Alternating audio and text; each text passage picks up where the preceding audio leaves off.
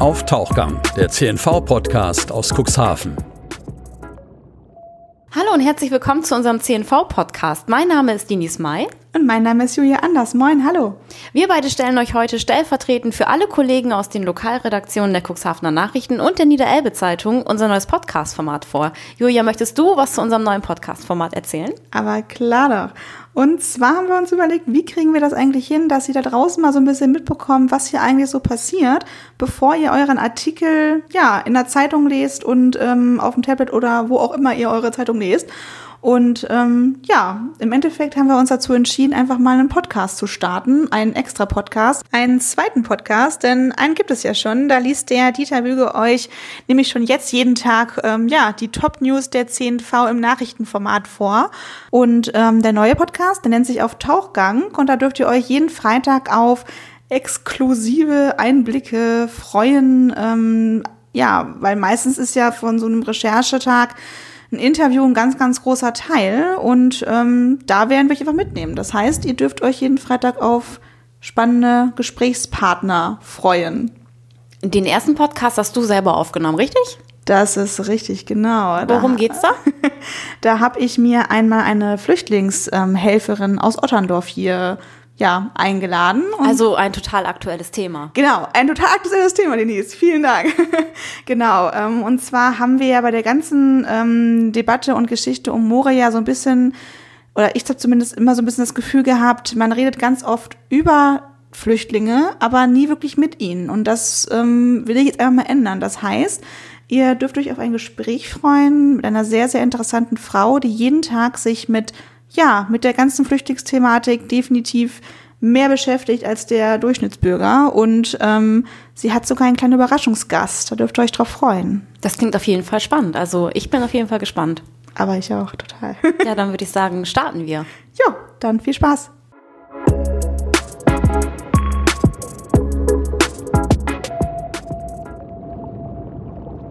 Nicht alleine.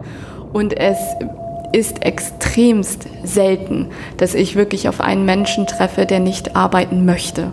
Also das, das äh, ist natürlich sehr verankert irgendwie in den äh, Köpfen. Ja. Ich erlebe das so aber nicht. Wir müssen natürlich auch Schritt ja, hallo und herzlich willkommen bei unserem Tauchgang-Podcast. Ich sitze hier zusammen mit der Jedixa Diaz. Das ist eine soziale Flüchtlingsbegleiterin für das Land Hadeln und wir haben uns hier im Hadler Forum in Otterndorf getroffen und ich würde mal sagen, soziale Flüchtlingsbegleiterin ist es schon so an sich äh, ein sehr, sehr vielversprechender Name. Und ähm, vielleicht erzählen Sie einfach mal, stellen Sie sich einmal ganz kurz vor und erzählen so ein bisschen, was Ihre Aufgaben sind.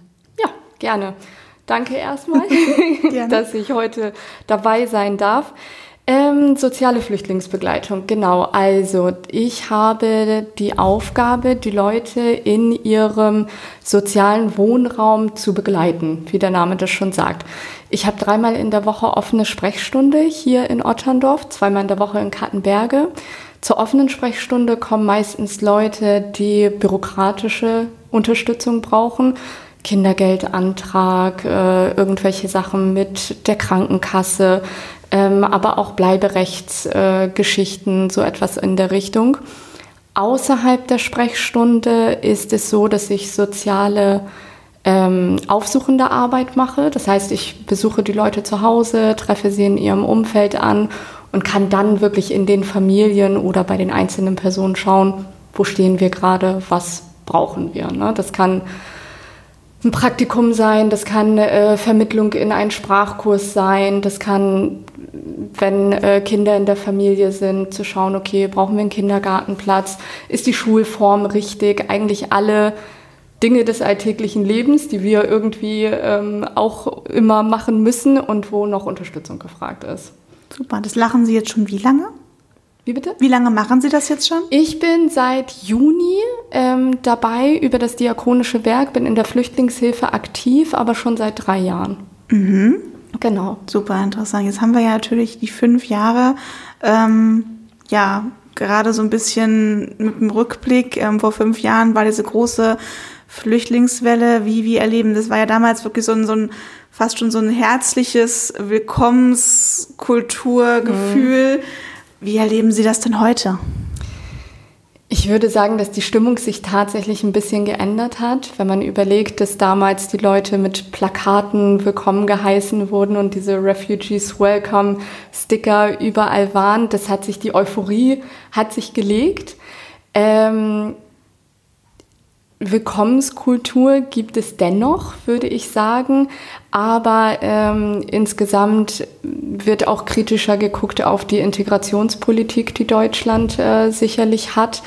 Ähm, ich sehe im Rahmen von Integration wirklich noch äh, viel Bedarf auch an Umdenken in unserer Gesellschaft. Also ähm, wenn ich jetzt sehe, dass äh, Leute hier monatelang erstmal in Camps äh, verharren, bevor sie dann äh, zu uns beispielsweise nach Otterndorf kommen. Je länger sie in diesen Camps gewesen sind, desto größer äh, ist dann eigentlich die Lethargie auch. Also diese Neugier auf das Land, der Tatendrang, das ist erstmal ein bisschen gebrochen. Mhm. Ähm, das ist dann schwierig, erstmal die Leute aufzufangen, mhm. wenn sie lange dort gewesen sind. Und dann haben wir hier auf dem Land natürlich die große Problematik, dass wenn die Leute in Dörfern wie Wanner oder Ilienwort oder Oberndorf untergebracht sind, dass ähm, ein Einbinden in soziale Strukturen extrem schwierig ist, weil man kann schwer an Integrationsmaßnahmen teilnehmen, weil es keine Anbindung an öffentliche Verkehrsmittel gibt. Ähm, Arbeit, Praktikum, all das ist natürlich extrem schwierig. Und Integration bedeutet in erster Linie ja wirklich erstmal eingebunden werden in in die Gesellschaft. Und dieses Ankommen passiert einfach nicht, solange man keine wirkliche Bleibeperspektive entwickeln kann. Was kann man da als jeder Einzelne im Grunde machen? Also wenn ich, wenn ich spreche jetzt mal so aus ähm, meiner persönlichen Erfahrung und vom Umfeld her, man hat natürlich ganz, ganz häufig, wenn man jetzt nicht direkt äh, eine soziale Flüchtlingsbegleiterin oder ähnliches in seinem Umfeld hat, ja. Ähm, ja, dann hat man da wirklich also ich persönlich habe zum Beispiel noch, noch nie diesen privaten Kontakt jetzt ja. gehabt, beruflich natürlich, ja privat. Ähm, dann hat man natürlich ganz, ganz oft die Gefahr, dass die Menschen sich selbst ihr Urteil bilden, ja. aus dem, was sie in den Medien haben, aus dem, was sie sich selbst so ein bisschen aus Erfahrungen zusammenbasteln. Ähm, ja, was kann man da am besten? Medien ist, glaube ich, erstmal ein wirklich guter, ähm, ein gutes Stichwort, weil die Stimmungsmache insgesamt natürlich auch ein Thema ist. Also wenn ich in, ähm, im Zusammenhang von Migration immer irgendwelche Nebenthemen aufgreife, wie Kriminalität zum Beispiel, dann ist das Stimmungsmache. Ne? Wenn man sich ähm, Zahlen und Fakten anguckt, dann ähm, ist es äh, bei weitem nicht so dramatisch, wie das nach bestimmten Vorfällen dann irgendwie dargestellt wird. Also so schlimm sind die Zahlen und Fakten im, im Endeffekt nicht, wenn man jetzt überlegt, dass ähm, wir im vorletzten Jahr äh, gab es etwas über drei Millionen genau aufgeklärte Straftaten und 270.000 davon, da waren Geflüchtete wirklich ähm, beteiligt.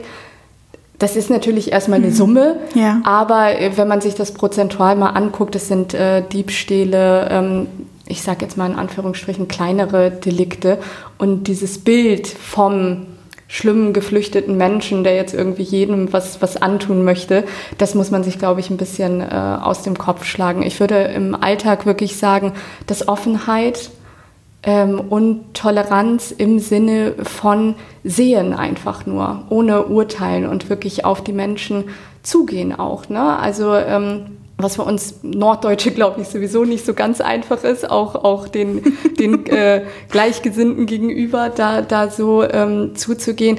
Wenn ich jetzt irgendwie, ich bin Mutter, ich bin im Kindergarten und ich sehe, da ist äh, irgendwie eine äh, Dame, die den Anschluss vielleicht noch nicht so hat, vielleicht einfach mal einladen. Hey, es gibt Kindertouren, also ich muss sie ja jetzt nicht gleich zu mir nach Hause einladen, aber ähm, es gibt ja bestimmte Sachen, wo man dann irgendwie die Leute ins Boot holen kann, um sie einfach ein bisschen einzubetten und das Ankommen zu erleichtern. Ja, also wirklich eine ähm, offene Hand einfach mal reichen und ähm, hm. das, das würde, glaube ich, das, das Ankommen wirklich schon, schon erleichtern. Ja.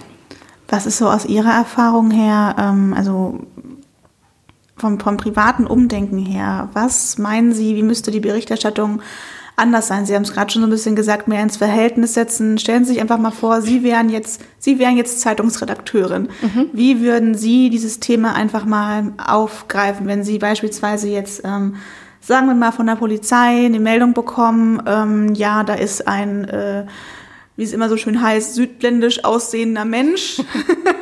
Äh, auch ich lese das und höre das und sehe das in den Nachrichten. Genau, und ähm, dann bildet man sich schon ganz, ganz schnell ja. seine Meinung. Wie würden Sie das verpacken? Ich weiß gar nicht, ob es unbedingt notwendig ist, ähm, auf das Aussehen oder äh, die Herkunft jetzt wirklich äh, den Menschen zu, zu reduzieren. Oder das, äh, ist das wirklich erwähnenswert? Weil wenn dieser Mensch äh, jetzt irgendwie einfach nur aus Sachsen kommen würde oder so, dann würden wir das wahrscheinlich auch nicht. Wir würden nicht sagen, Mensch mit Dialekt aus oder sonst irgendetwas sowas, da ist mhm. es dann mhm. nicht relevant. Also es ist schon auch ähm, eine Form von Stimmungsmache, wenn ich das dann so beschreibe, weil ich möchte darauf aufmerksam machen, dass es jemand mit Migrationshintergrund ist. Ich glaube, dass ähm, die Medien da deutlich neutraler sein könnten. Das, das würde, glaube ich, schon, schon viel helfen. Ähm, die Medien sind ja ein zentraler Punkt oder eine prägende Sache für die Meinungsbildung.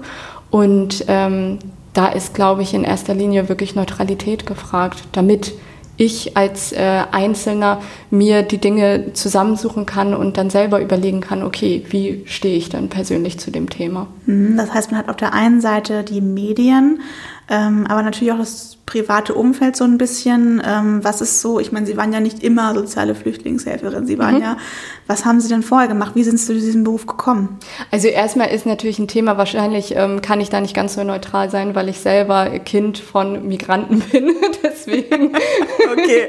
Gut, wird, es, wird es da ein bisschen, äh, bisschen schwierig. Ähm, mhm. Ursprünglich komme ich aus der Verwaltung tatsächlich, habe dann äh, den, den Umschwung danach gemacht.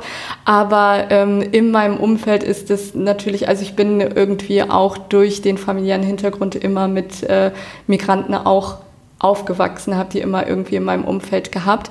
Ähm, ich habe glaube ich, den äh, Vorteil gehabt, meine Mutter ist deutsch, dass die sehr konsequent zu Hause durchgegriffen hat, gesagt, zu Hause wird Deutsch gesprochen, Papa muss das lernen. das hat sehr geholfen. Ich musste nie als Kind irgendwo mit zum Übersetzen oder sonst irgendetwas machen. Ja. Wir sind sehr gut integriert hier. Ähm, was aber dadurch wirklich kommt, dass wir, ich bin von Anfang an wirklich in einer Nachbarschaft aufgewachsen. Also mein, mein Vater hatte auch die Möglichkeit von Anfang an ähm, in einer privaten Wohnung zu wohnen, sodass wir von Anfang an Anschluss auch gehabt haben. Ne? Das ist das, was natürlich die ähm, verfehlte Wohnbaupolitik der letzten Jahre macht natürlich auch, dass wir das Problem haben, wo bringen wir Hunderte von Leuten, die ankommen, unter. Ne? So, und dann bleibt uns im Endeffekt nichts anderes übrig, als auf die Dörfer auszuweichen und alles. Und wenn ich nicht eingebettet bin in Nachbarschaft, Sportverein und diese, diese Dinge, diese ähm, Aktivitäten, die das soziale Leben auch bestimmen, dann wird Integration schwierig. Wie hätten Sie sich das vor fünf Jahren am liebsten gewünscht? Vielleicht können wir auch da einmal ähm, ja, so ein bisschen überleiten. Sie haben uns nämlich einen Gast mitgebracht. Genau. Das würde ich sagen, ähm, überlasse ich Ihnen jetzt einfach mal, den jungen Mann vorzustellen. Genau, ich habe Mohammed Suleiman mitgebracht. Ähm, der ist früher in meinem Unterricht gewesen. Ich habe damals Deutschunterricht äh, gemacht und darüber haben wir uns kennengelernt und seitdem sind wir eigentlich so im stetigen Kontakt immer. genau. Mein Name ist Mohammed Suleiman, ich komme aus Syrien. Ich bin seit fünf Jahren in Deutschland. Ja, also das heißt, am 2015 äh, bin ich von Syrien geflüchtet. Ja, und da habe ich äh, Frau äh, Edexa kennengelernt in der Deutschkurs vor zwei Jahren und als sie als Lehrerin gewesen ist. Ja, und äh, ich habe die Sprache gelernt, aber vorher selbst, weil ich äh, die Kurse nicht teilnehmen darf, äh, weil ich blind bin. Und äh, musste ich selber die Sprache lernen auf äh, YouTube-Kanäle und so weiter. Wow, okay. Und, äh, ja, und nachher äh, wird ein kostenlosen Kurs stattfindet und war die Edessa die Lehrerin und konnte ich an diesem Kurs teilnehmen und da habe ich was anders gelernt. Und ja, und jetzt ähm, und vorher hat sie Frau Dr. Rendern, die ist die Doktorin von VHS in Ortendorf, äh, kennengelernt. Und sie hat mir geholfen, um die ähm, Hauptschule zu machen. Und das habe ich schon letztes Jahr und war Ah, ich als. Bester in der Klasse. Wow, okay. Wow, Hut ab. Und in diesem Jahr mache ich die Realschule und schauen wir hoffentlich auch Klar, klar. zustande. Hier Holz. Ja. Und ja, äh, ich, ich bin ähm, 2015 nach äh, Deutschland gekommen, in, hier in Ottendorf in diesem Camp.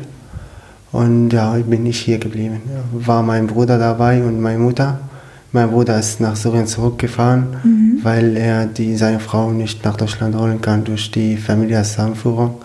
War das äh, sehr schwierig äh, für ihn. Und ja, die Frau ist alleine und ist er hier alleine und konnte ja nichts machen. Hat er versucht und versucht, hat nicht geklappt und ist er nach Syrien zurückgefahren. Wir haben, ja, ähm, darf ich dich ruhig duzen? Ist das in Ordnung? Ja, okay. Nee, kannst du ruhig behalten. Ähm, ich würde einfach mal gerne wissen, was ist so deine, ähm, als du das erste Mal hier in Otterndorf angekommen bist, an was erinnerst du dich noch? Ja, ja, klar, wie das war. Mhm, wie das war, genau. Also ja, zuerst war das äh, sehr gut für mich, weil ich angekommen bin. Äh, der Weg, der Flug meine ich, also war ein bisschen äh, schwierig und äh, in Syrien die Situation war ganz schwierig und schrecklich. Ja, und wenn wir in Deutschland gekommen sind, das ist sehr gut. äh, Erste äh, Monat oder zwei Monaten. Ja, und in der Camp, die Leute hat uns äh, unterstützt und geholfen, um alle. Und ja, nach dem ein paar Monaten wird die Schwierigkeit äh, äh, größer sein. Und zum Beispiel mit der äh, Papier und die Aufenthaltstitel und alles und den Asylantrag zu stellen und äh, mit den Leuten zu sprechen. Die Sprache war große Hindernis zuerst und die Bürokratie in Deutschland. Ja, und es ist hier ganz anders bei uns, die ist ganz anders Kultur. Die Freiheit ist ohne Grenze.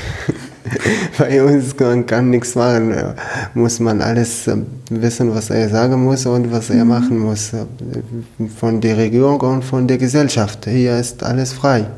Und das ist Neues für uns war. Ja, und wir haben versucht, um äh, dran zu gewinnen. Und Schritt für Schritt ha- haben wir das geschafft. Aber es gibt immer noch äh, viele Hindernisse mit dem äh, äh, Bürokratie und der Wohnung und alles. Äh, aber man muss immer versuchen, was zu machen. Wo wohnst du jetzt aktuell? Jetzt wohne ich in Ottendorf hier, aber ich, äh, ich muss ein, äh, umziehen, weil ich blind bin und hier gibt es nicht so viele Ausbildungen und Schulen. Und ich habe auch viele Jahre verliert, weil ich äh, die Kurse nicht teilnehmen darf und die Schulen nicht äh, teilnehmen darf. Es, äh, und, und ich musste nach äh, großen Stadt umziehen und kann, konnte ich nicht, weil ich mit meiner Mutter alleine lebe und die ist bisher krank. Ja, und ich bin blind und großen Stadt, das ist nicht so einfach. Ich musste die Sprache zuerst lernen und mehr zu st äh, stark zu sein und danach schauen wir mal, ob ich in einer großen Stadt leben kann oder nicht. Super. Das heißt, ähm, Sie, Frau Diaz, ähm, unterstützen ihn denn da jetzt bei der Suche oder wie genau kann ich mir das vorstellen vielleicht? Ja, Genau. also sie unterstützt mehr in der, äh, äh, in der Kurs, aber in der Wohnung zu finden, wie, ich habe noch nicht versucht zu finden, weil äh, ich, ist, äh, die hilft mir und die Arbeitsagentur hilft mir auch. Die Dame in der Arbeitsagentur hat mir gesagt, die hel- findet für mich eine Wohnung, aber das ist nicht so einfach für mich, nicht für die äh, Wohnung nur zu finden. Äh, Aber jetzt, mein Onkel ist bei, äh, zu mir umgezogen und wir wohnen jetzt zusammen. Vielleicht äh, kann ich in einer großen Stadt leben, weil er unterstützt mich. Ja. Ähm, was gefällt dir denn hier? Also ist es inzwischen Deutschland eigentlich für dich so deine neue Heimat oder sagst du, ne, du möchtest doch lieber wieder irgendwann nach Hause zurück? Also ich habe äh, in Deutschland gefühlt, die die ich in meiner Heimat nicht gefühlt habe. Die sind sehr äh, nett und äh, sie haben uns sehr viel unterstützt. Aber es gibt immer noch was in unserem Heimatland. Die Familie und die äh, Ernährung, äh, die mhm. Ernährung und viele Sachen dort, die man nicht vergessen kann. Ja. Deswegen. Klasse. Also ich glaube, wir können uns noch stundenlang unterhalten, aber ähm, ja. vielleicht, also erstmal vielen, vielen Dank. Ähm, vielleicht ähm, gibst du das Mikrofon einmal an die. Gerne. Geht das? Ja. Okay, super. ähm, ja, echt, also ich bin Wahnsinn. Ich glaube auch durch ihre Hilfe so ein bisschen, also das, das, dein Deutsch ist echt, also Wahnsinn. Ich versuche seit vielen Jahren eine andere Sprache zu lernen und ich kann das nicht so gut. ist auch sehr talentiert. nee, klasse. Was würden Sie sich denn einfach so, also wenn, haben Sie schon mal so ein bisschen die Erfahrung gemacht, ähm, wenn Sie jetzt jemanden treffen, der eben nicht so offen eingestellt ist und eben nicht so sozial ist und helfen möchte. Und ähm, wie gesagt, auch da wieder, ähm, ich denke, im Internet gibt es genug Beweise dafür, dass es Menschen gibt, die das nicht so super finden. Wie begegnen Sie solchen Menschen? Oder ähm, haben Sie solche Begegnungen schon mal gehabt? Ja, habe ich tatsächlich. Ähm, es kommt darauf an, wie die Grundeinstellung ist, würde ich mal sagen. Also wenn man einfach grundsätzlich sagt, das äh, ist etwas, was ich grundsätzlich in meinem Umfeld nicht, möch nicht möchte und äh, einfach auch nicht mag, ähm, dann muss derjenige das auch nicht. Also ich glaube, dass ähm, ich nicht fordern kann, von anderen Menschen tolerant zu sein und ich kann das selber nicht. Also ich muss das dann auch aushalten können, dass es Menschen gibt, die so etwas einfach nicht möchten. Wenn ich aber spüre, dass das wirklich einfach nur ein Unwohlsein und ein ähm, eine Angst äh, ist, die daraus resultiert, dass ich etwas nicht kenne und äh, mich mit dem Thema nicht näher befasst habe, dann versuche ich schon auf die Menschen zuzugehen und ähm, meine Arbeit besteht auch ganz viel in Aufklärung und äh, Begegnung einfach auch, ne? also den Menschen zu zeigen, ähm, wirklich, also hier passiert nichts Schlimmes. Ähm, also wenn ich jetzt äh, tatsächlich einem Menschen begegne, der ähm, sich damit einfach unwohl fühlt und sagt, für sein eigenes Umfeld möchte er das nicht und er möchte diese Begegnung auch grundsätzlich nicht, dann ähm, bedeutet es für mich einfach auch erstmal das auszuhalten, ähm, was ich von anderen fordere. Das muss ich selber auch einbringen können und ähm, dann gibt es wirklich auch Begegnungen, wo ich sage, okay, das ist dann einfach so. Es gibt es, dass man das einfach nicht möchte, das ist in Ordnung. Wenn ich aber das Gefühl habe, dass ähm, die ablehnende Haltung einfach daraus resultiert, dass ich etwas nicht kenne oder Angst habe oder es eigentlich eher ein Unwohlsein ist oder sich nicht trauen, auf die Menschen zuzugehen, dann versuche ich äh, wirklich genau da anzusetzen, Ängste zu nehmen, auf beiden Seiten einfach auch, weil ähm, die Ablehnung, die viele Menschen selber zu spüren bekommen, macht natürlich auch, dass man nicht mehr mit Offenheit auf die Leute zugeht. Ne? Und das ist dann etwas, was auf beiden Seiten einfach äh, ja, ein Aufeinander zugehen wirklich fordert ne? und ähm, auch mal aus der Komfortzone rauskommen und äh, mutig sein. Genau. Sehr schön gesagt.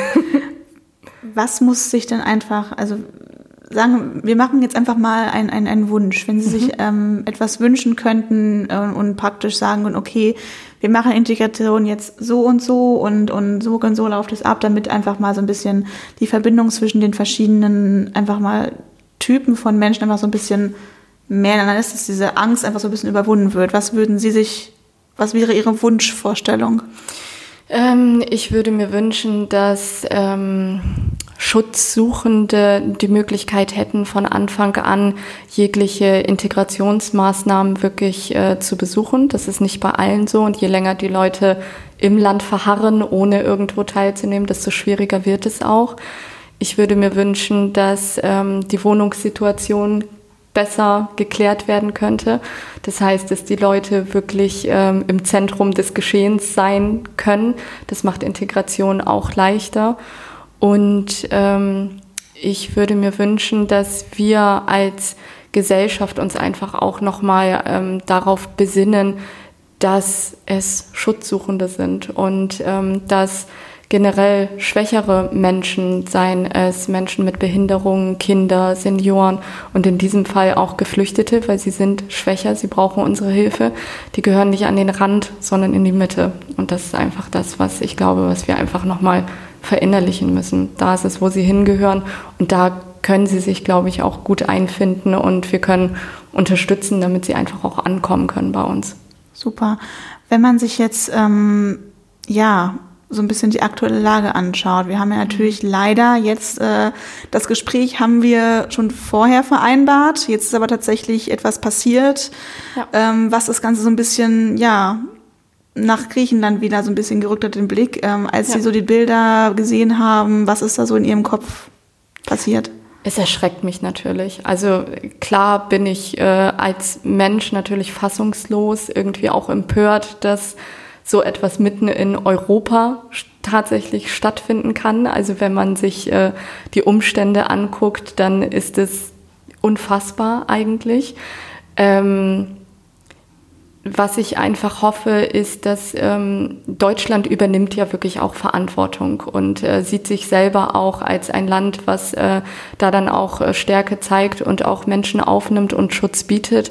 Ich hoffe wirklich, dass wir aus den Fehlern, die seit 2015 in der Integrationspolitik wirklich äh, massiv gewesen sind, dass wir einfach daraus auch gelernt haben und äh, viele Sachen anders machen. Was würden Sie da vor allem in den Mittelpunkt stellen? Was war da so der größte Fehler, den Sie, ja, ähm, aufgefallen ist? Ich würde sagen, dass etwas, was die Integration wirklich massiv äh, erschwert, ist einfach ähm, das lange Verharren in den Camps. Also wir brauchen da wirklich schnellere Verfahren, ähm, flachere Hierarchien und einfach schnellere Bürokratie, um die Leute schnell verteilen zu können. Wenn wir überlegen, dass wir ähm, letztes Jahr in Deutschland 1,5 Millionen Schutzsuchende haben und davon etwas über 60 Prozent wirklich nur ähm, ein Bleiberecht haben, dann bin ich ohne Perspektive. Wenn ich keine Perspektive habe, dann funktioniert Integration auch nicht. Und mhm. das muss einfach schneller funktionieren. Also wir müssen einfach, wenn die Leute ankommen, äh, müssen sie einfach die Möglichkeit haben, eine Perspektive zu entwickeln, Bindungen aufzubauen. Mhm. Und das funktioniert nicht, wenn die Leute monatelang in Camps verharren und äh, dort einfach äh, Situationen ausgesetzt sind, die wirklich menschenunwürdig sind. Dann wage ich mich jetzt einmal im Rahmen dieses Podcasts in eine etwas äh, ja, interessante, ich würde es einfach mal so interessant nennen, Richtung. Und zwar, ähm, wenn man sich mit vielen, vielen Menschen unterhält, dann bekommt man natürlich auch viele, viele Meinungen. Und ähm, so aus Gesprächen hat sich vor allem bei mir, also ich, ich habe dann auch irgendwann aufgegeben zu diskutieren, weil wie Sie schon sagten, man hat auch irgendwann so ein bisschen ähm, ne, leben und leben lassen so ein bisschen. Ja, ne? Ja. genau, jemand kann, was ich an Toleranz erwarte, das muss ich auch anderen entgegenbringen und so weiter. Ähm, auch wenn es extremst schwer fällt manchmal. Ja, das stimmt. genau. Ähm, aber ein Punkt, den ich immer wieder höre und wo ich auch irgendwann abschalte, da würde ich jetzt einfach mal gerne Ihre Meinung zu hören. Und zwar ähm, hört man ganz oft, vor allem wenn man sich jetzt auch mit älteren Menschen unterhält, die tatsächlich früher geflüchtet sind, mhm. ähm, weil das, das gab es einfach alles schon mal so in der Art. Mhm. Und ähm, hört man ganz oft, ja, aber ich habe ja damals gearbeitet und das machen hier ganz viele nicht. Und da könnte man natürlich jetzt ausholen wie sonst was und Zahlen vorlegen und wieder Bild von den Medien und so in den Hintergrund, in den Vordergrund rücken. Ähm, ja, was was, was geben Sie so welchen Menschen mit, die denn im Grunde wirklich sowas denken? Ähm, ich kann natürlich erstmal nur aus meiner Erfahrung sprechen. Also wir haben hier äh, im Land Hadeln etwas über 300 äh, Geflüchtete. Den größten Teil betreue ich ja auch mit in Zusammenarbeit mit, mit anderen Menschen natürlich nicht alleine. Und es ist extremst selten, dass ich wirklich auf einen Menschen treffe, der nicht arbeiten möchte. Also das, das äh, ist natürlich sehr verankert irgendwie in den äh, Köpfen. Ja. Ich erlebe das so aber nicht. Wir müssen natürlich auch Schritt für Schritt gehen. Wenn ein Mensch hier ankommt und äh, wenn die Menschen in Deutschland ankommen, dann sind es äh, knapp 95 Prozent, die sprechen natürlich noch kein Deutsch. Dann ist der erste Schritt nicht, ich lasse ihn irgendeinen Hilfsjob machen, damit er hauptsächlich irgendetwas beiträgt zur Gesellschaft, sondern damit ich ihn gänzlich als, als Mensch wirklich integrieren kann, muss er erstmal die Sprache lernen. Das heißt, wir haben erstmal wirklich zwei bis drei Jahre, die wir erstmal in Sprachkursen Zeit investieren, damit die Leute das erstmal können. Vorher sind sie für den Arbeitsmarkt ja nicht wirklich geeignet.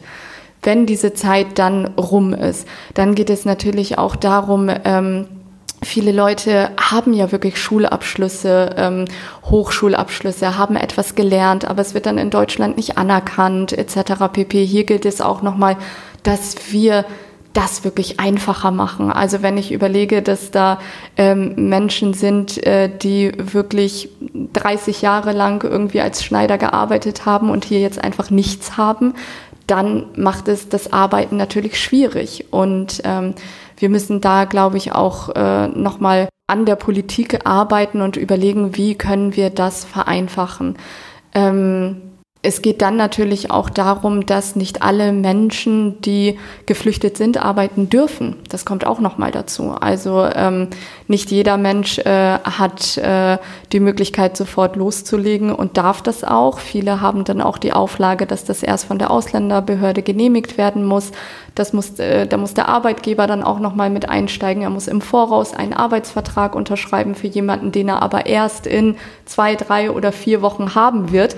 Das macht nicht jeder jeder. Also so leicht haben es diese Leute auch nicht, um etwas zu finden. Das muss man, glaube ich, einfach nochmal beherzigen, wirklich hinschauen, was passiert da tatsächlich, ne? Und mhm. ähm, sich selber einfach nochmal fragen, okay, wie sieht die Situation da wirklich aus? Wunderbar. Vielen, vielen Dank. Sehr gerne. hab, also ich glaube auch, auch wir beide, wir könnten uns auch zu dritt, wir könnten uns noch stundenlang, stundenlang unterhalten. unterhalten. Ich habe ja, wir haben ja unsere Kontakte jetzt. Ich glaube, genau. wir bleiben da einfach mal ganz äh, dringend in Kontakt und ähm, sehen uns vielleicht sogar für eine zweite Podcast-Runde nochmal. Sehr gern. Ansonsten ähm, gibt es noch irgendetwas, was Sie einfach nochmal mitgeben möchten? Irgendwas, wo Sie sagen, okay, da kommt jetzt wieder was auf uns zu, behaltet das bitte im Kopf. Das wäre jetzt Ihre, Ihr Moment sozusagen. ähm Grundsätzlich ist äh, Zuwanderung natürlich was, was uns äh, jetzt beschäftigt und uns auch für lange Zeit noch beschäftigen wird. Ähm, ich würde, glaube ich, den Menschen einfach nur sagen wollen, ähm, offen zu bleiben. Also bleibt wirklich offen und ähm, bildet euch eure eigene Meinung, sucht den Kontakt. Mir persönlich äh, hat es auch auf menschlicher Ebene sehr viel ähm, gegeben auch. Ich habe sehr viel gelernt dadurch, auch über meine eigene Toleranzgrenze, wo ich dachte, ach nein, das äh, ist doch alles für mich gar kein Problem. Doch, auch bei mir gibt es Situationen, wo ich denke, nö, das kann doch jetzt echt nicht wahr sein. ähm, aber nichtsdestotrotz sich ähm, vor Augen halten, ähm, dass das Schutzsuchende sind und ähm, die der Staat kann gute Grundlagen schaffen. Integration ist aber eine Sache der Gesellschaft. Also die Ebenen können natürlich gut sein, aber die Gesellschaft ist hier gefragt und das kann nur funktionieren, wenn wir da alle zusammen dran arbeiten. Vielen herzlichen Dank, Frau Diaz. Sehr gerne. Und vielen Dank, Mohammed. Dankeschön.